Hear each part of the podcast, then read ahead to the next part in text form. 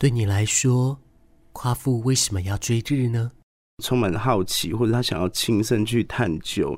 呃，用他自己的方式去找寻答案。虽然旁人看起来是很无厘头，或者是很不自量力的一个举动，但是其实我觉得某方面是蛮有一个实验精神，或者是蛮有一个科学精神的吧。我觉得是啊，如果没有这样的精神，哥伦布不会发现新大陆，麦哲伦不会航行地球一圈，爱迪生。不会发明灯泡。我们的法律制度里面有很多其实是用生理男女去区别的。我觉得以台湾来讲，兵役就是一个最大的问题。男生要服兵役，女生不用嘛？那如果我要说我心理认同是女性，我是不是就可以逃避服兵役的义务呢？对。那另外，可能选举制度上有女性保障名额，那我可不可以说我是心理认同是女性？我就可以去取得妇女保障名额，对，这个是不只是性别认同的问题啦，所以我觉得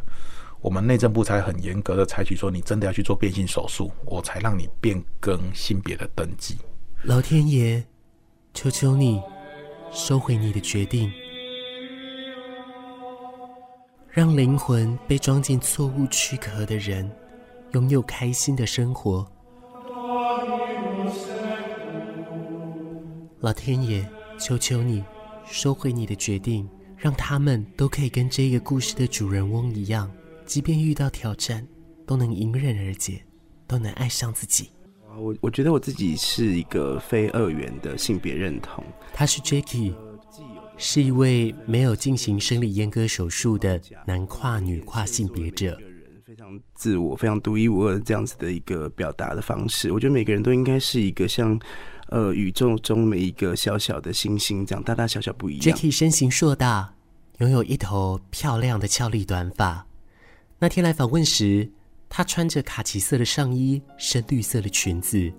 手上背着一个相当漂亮别致的小包包。从他的外形看得出来，他的气质不凡。我相信他在生活当中一定获得了许多的爱。而当我问他，他身边的人。对于他跨性别的身份是否认同时，他说：“他说他所身处的环境确实是非常友善的，生活空间或者是说我的家人朋友的理解程度都蛮高的，给我的自由度也很高，所以各方面都还还蛮蛮自在的。不管是我自己的呃自我认同啊，或者是说我自己的对于装扮的想法，Jacky 目前并没有打算做生理阉割手术。”主要是因为他并不讨厌自己原先的生理器官，不过更重要的是，他有一个比起性别更想先解决的议题。呃，就像你可以看得到，我觉得我本身是一个胖子，我觉得这个胖子这个在社会上的得到的这些标签跟污名，其实也是相对的很多。我们信手拈来可以有很多呃批评胖子的。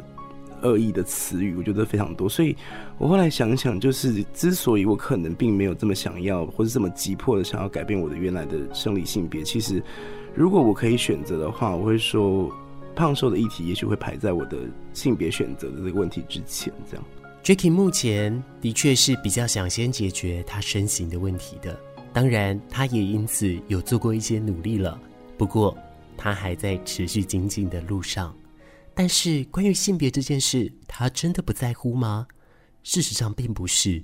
而是因为他已经走完了对自己性别认同的过程。那第一个就是，可能小时候念书的时候，国高中的时候，我会觉得，哎，我我我是一个比较阴柔的个性。那我身边有很多可能比较起来是比较阴柔的男生朋友，那他们。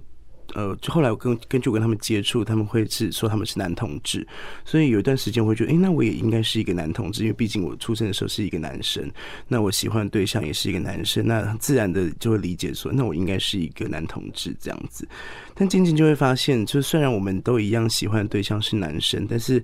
呃，对于自己的。呃，认同的部分，或者是说自己的期待，还是有一些不太一样的细微的地方。就是他他们可能并没有对于自己的原来的生理性别有任何的疑惑，或者是说不不接受。但是如果问问起我的话，我会觉得我自己如果可以选择，我会更想要以一个呃至少不是男生的身份去跟另外一个男生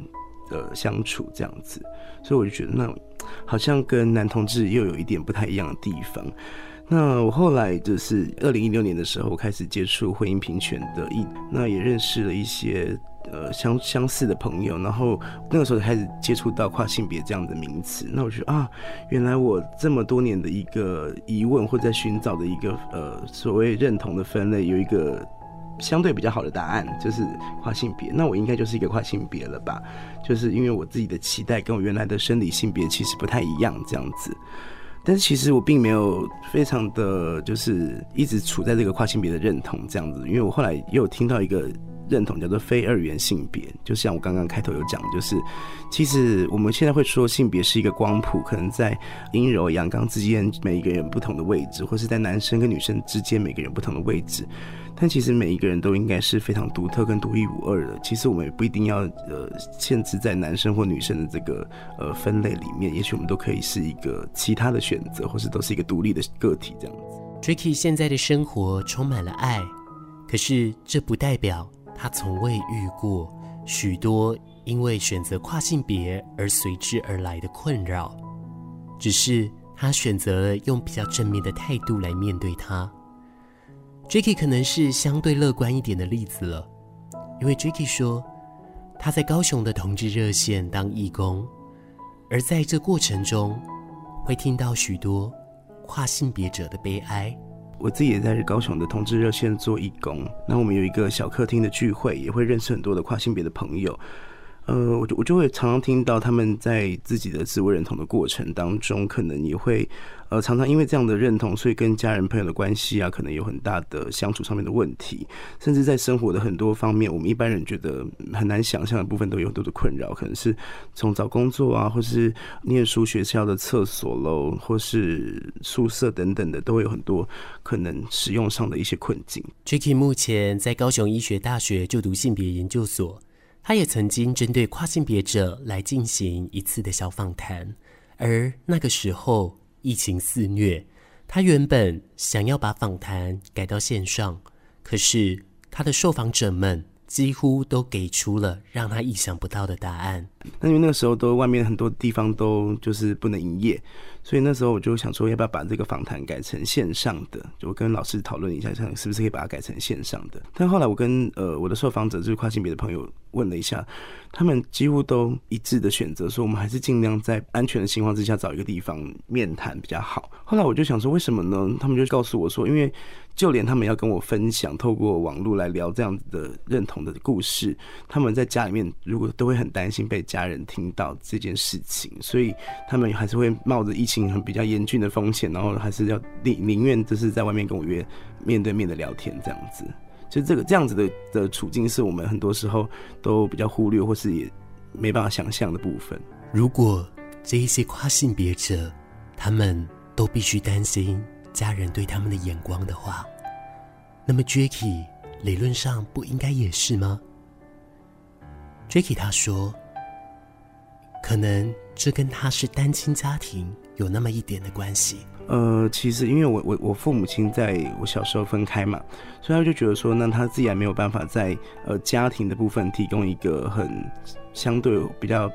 圆满的家庭的呈这样的呈现，那他是不是可以在其他地方给我相对比较多的自由？所以我后来跟他有时候聊天的时候，我我得到了一些讯息是这样子。这听起来很像是所谓的弥补哎，但是 Jacky 你自己有觉得这是弥补吗？一开始我会觉得这是一个弥补啦，但是后来我觉得他也真的比较可以接受，说你是可以做你想要的事情，而且我觉得。呃，年纪渐长之后，那个父母跟子女的关系会有一个很微妙的转变。就是以前我们可能都仰赖父母亲的照顾啊，然后不管是经济或者是精神上，或者是柴米油盐等等的。但是当我们长到一个年龄之后，他们相对也很就比较老了。那很多时候，我们那个照顾跟被照顾的角色就会转换。所以他们现在我也是作为一个家庭的照顾者嘛，所以其实。你父母亲也会看到你对这个家庭的付出，或者说你现在就是一个呃他们被照顾的角色，那他当然就会觉得，那我更应该要给我的小孩多一点支持，因为现在他还是很用心的在照顾我们这样子。故事听到这里，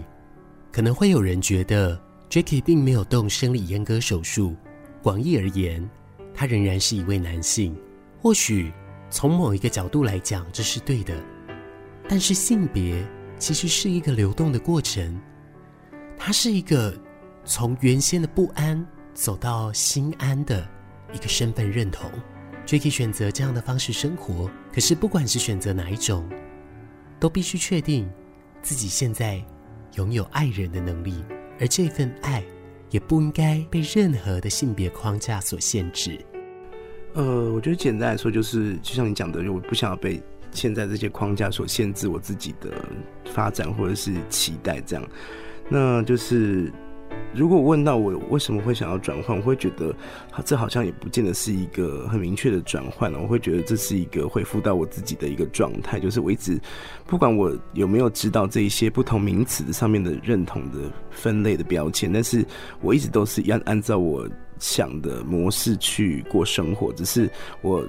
在这个用自己模式过生活的同时，我找寻一个比较类似自己的一个呃分类的认同，这样子，所以我就会觉得觉得这比较像是一个恢复到自己的过程。那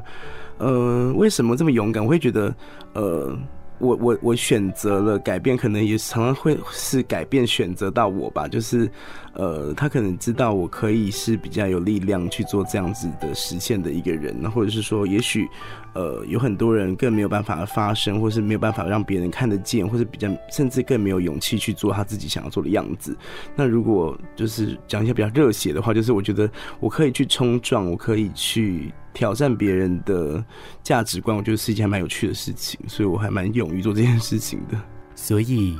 j a c k i e 也具有当代夸父的精神喽。当我这样问 j a c k i e 说：“至少，至少，他与夸父有一个雷同的点。至少有一个雷同的地方，就是我们都在做一些别人可能不太能理解的事情，或是别人呃褒贬不一的事情。这样，我就会觉得，呃，这个部分可能。”是雷同的地方吧，就是可能在很多人的想法里面，性别可能就是一个很固定的男女的存在，他们也会觉得你追求一个第三种性别也好，或是非二元的性别也好，或是跨性别也好，可能都是很荒谬的，或是很可笑的这样子，所以说不定他们也会这样子定义，呃，我们这样的人吧。嗯，管他怎么定义，反正过得开心就好，知道自己可以爱人，那就好了。谢谢你收听玻璃星球。我们下一个阶段邀请建议者来到空中，跟我们聊聊关于跨性别者的相关议题。它不影响未来，充满信心与期待，爱一直存在，属于我的时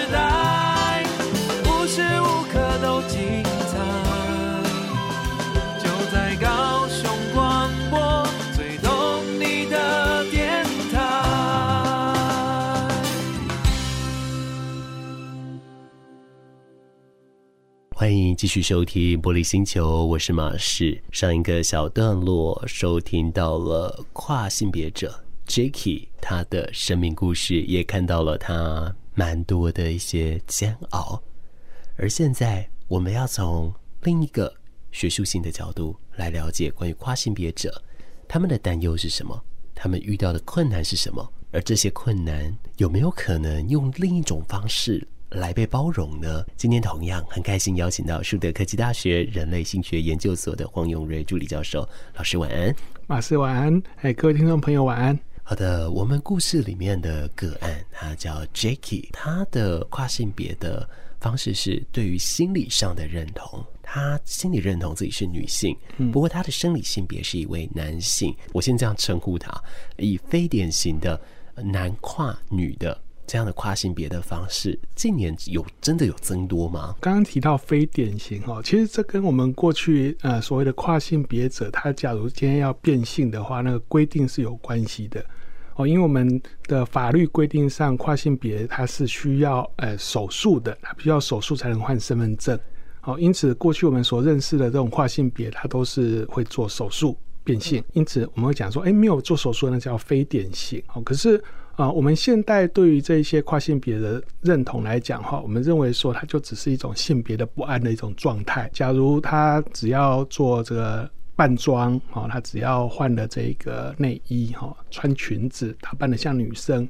他的这个性别不安的这种倾向就会减少了。他其实就没有需要说一定要把那个生殖器官给摘除掉去做这个手术。刚刚您提到性别不安，这是一个专门的名词吗？是，哎，这是在我们的精神诊断疾病手册现在第五版哈，它就叫做性别不安。哦，在过去第四版以前，我们把它叫做性别认同障碍，把它当做是一种疾病。好，那我们现在把它叫做不安，其实定义就在于说，他可能对于自己的性别现在的这种状态，他会感觉到不是那么舒适。因此，他会想要改变自己的性别，让自己变得比较安适一点。但是，这种改变性别的方法，并不见得说一定要透过手术。我们可以扮装，好，甚至于说我只要称呼上面改变，这样就可以了。那个生殖器官对他来讲，也许不是最重要的东西啊。了解，也就是说，其实，在跨性别者他的整个的一个历程，我可以用一个很粗略的结论来去简单定义他，就是说，他是从一个。不安的状态，到找到一个安心的心理归宿，类似这样的吗？他们就是在走这个过程。对，没错。哦，那这样子，我觉得这可能就是我们接下来这个很重要的一个核心观念，因为这个核心观念我第一次听到，哎，是，对啊，呃，所以呢，它让我来说还蛮新颖的。关于说男性跨为女性的跨性别者，不论他是生理上的变化，或是心理上的转变。无论是哪一种啊，我们这边都统括在里面。反正就是只要有从男性跨到女性这样的一个行为模式的话，我们来探究他们会面临到什么样的一种心理煎熬呢？呃，我想我最常听到就是上厕所这个议题。平常去外面上厕所，你要去男厕、女厕，那个选择是非常容易的，你可以找到跟自己性别相同的厕所。但是今天作为一个男跨女的角色来讲，他认为自己是女生，他当然会想要去女生的厕所。可是他即便扮装了，哈，他装扮成像女生一样去到女生厕所，他会遇到一些问题是，可能真正的女性看到他的时候会质疑他的性别角色。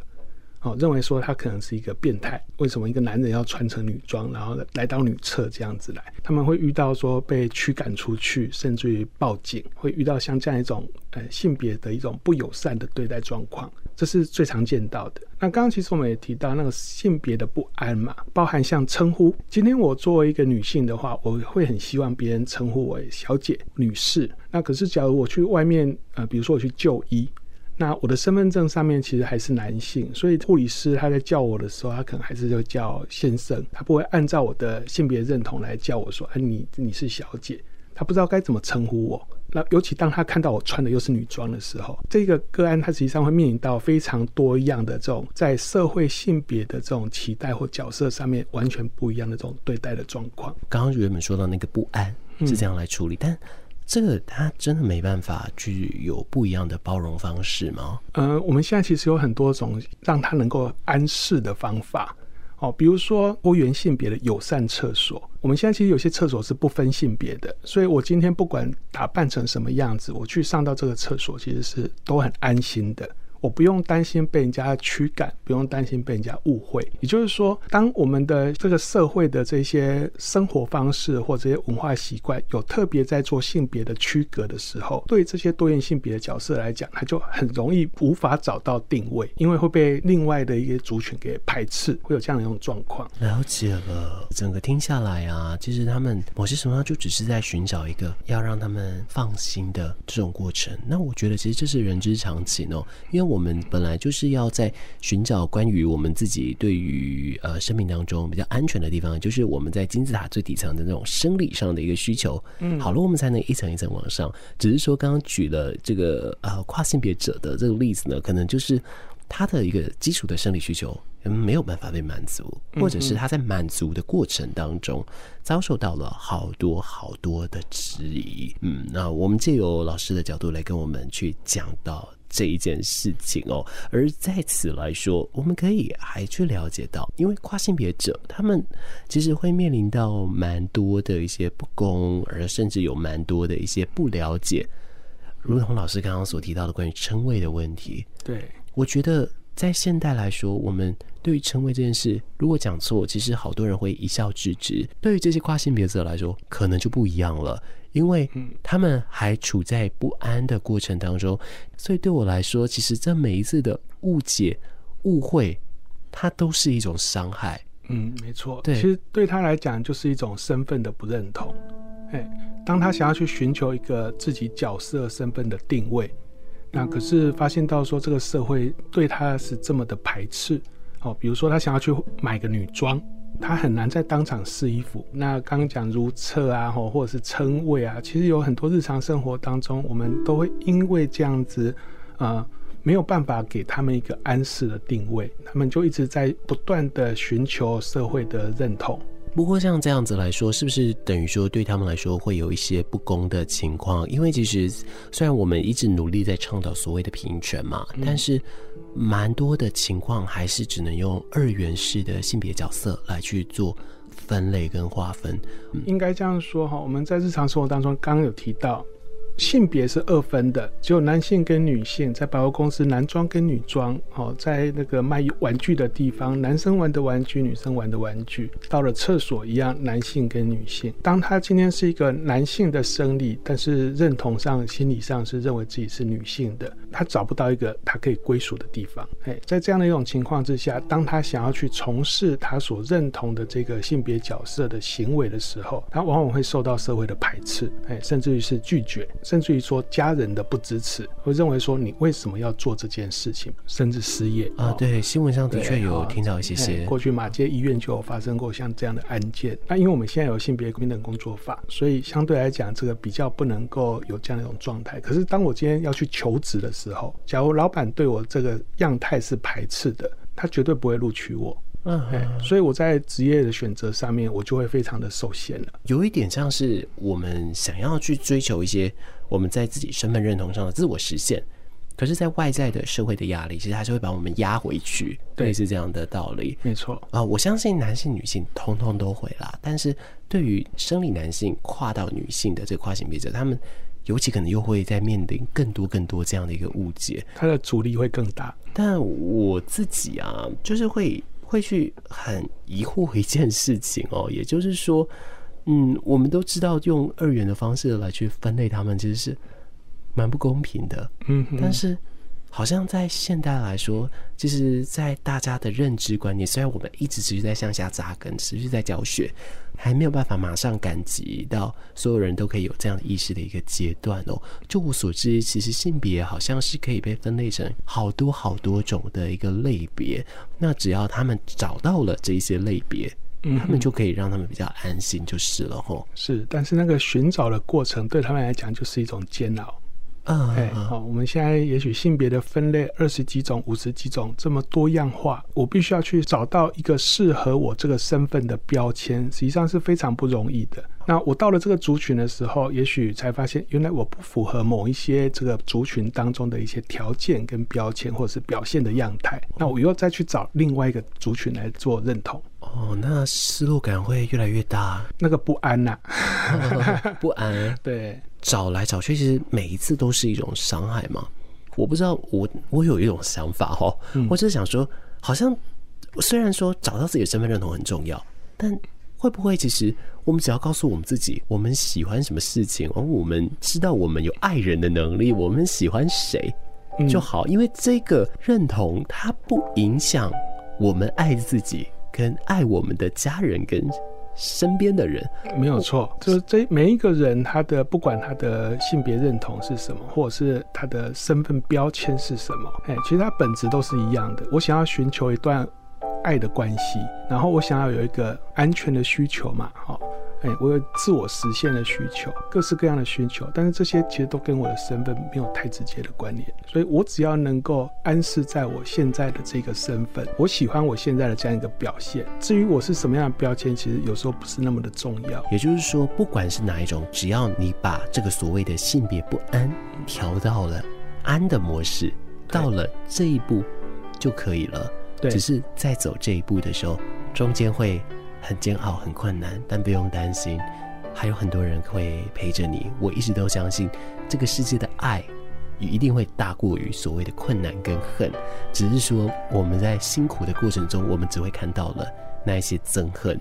但是不要忘了，在他旁边那就是一份爱了。它的中间的间隔没有像柏林围墙这么的厚实，薄薄的一层，可能就像瓦楞板一样哦，掀开就有了，所以不用太担心。而在你身边就有很多资源可以来使用了。因为我们今天讨论的一些相关的一个个案比较多哦，包含了我们今天的故事分享者，他也目前也是。长居在高雄比较多啦，嗯，那我想我就先从高雄的方向来去做询问哦，就是说，如果我想要找到人来去做一个协助到案的这个地步的话，我们在高雄现在有哪些资源可以使用？呃，第一个我想跟各位介绍是阳光酷儿中心，嗯，哦，那第二个就是同志咨询热线，哦，我们不要看到同志以为说就只有在专门 for 同性恋而已，哦，它其实是 for 多元性别的，哦，那阳光酷儿也是一样，那不管是本身自己在寻找这个身份认同，或者是想要去了解这个族群的表现样态，其实他们都有办非常多的这些课程，甚至于说是咨询服务，哦，当你自己本身。呃，有这样的一种疑惑，或者是你的身边的好朋友、你的亲友有这样的一种样态的时候，其实都可以透过这一些单位啊去认识他们。好、嗯，那当然，其实我最推荐的，好是高雄的同志大游戏，嗯，因为这是一个多元性别他们能够真实的展现在舞台上面，在社会大众面前的一个时机。当你在这一个游行的过程当中，你可以更正确的去认识到这一些不同的样态的人，他走出来，让你看到他的样子是什么。哇，这样子好棒哦！很希望未来这样的一个世界可以越来越多，越来越多。而我们这边，因为刚刚已经提到那个同志热线的一个咨询专线嘛，如果说可能有的时候特定时间打的话，或许还会遇到我们今天的故事个案分享者 Jackie，因为他在那边担任义工哦。当然也非常谢谢他愿意用他的羽翼来持续保护着这一些还没有走到安适的人。但是这一段不安，一定会有人陪你们走过去的。今天谢谢老师，好，谢谢。玻璃星球准备跟你说晚安。我的城市，我的歌，我的高雄，我的 radio，高雄广播九四三，就是赞。平常在平日的午后阳光第三阶段来说，我们很少有机会可以放到五分钟、六分钟的歌曲哦，因为相关的有时间的限制嘛，还有就是有一些事情其实都还蛮突然的，所以说它就要保持比较高的一个弹性。但相对的，在玻璃星球来说，我们就可以比较花时间在一些欣赏上面了。当然呢、在电影工作者来说，这是非常非常辛苦的，对不对？其实不只是电影工作作者，我觉得好多好多行业，通通都是如此的。不管你的行业的辛苦会不会被人看见，但是请你记得，一定要对得起自己哦。那我相信，你身边一定会有人看见你的努力，更看见你的坚持，所以。我们一起努力下去，我们一起在我们所相见的路上持续的坚持下去了。节目来到尾声，玻璃星球，谢谢你的收听，我们礼拜一见。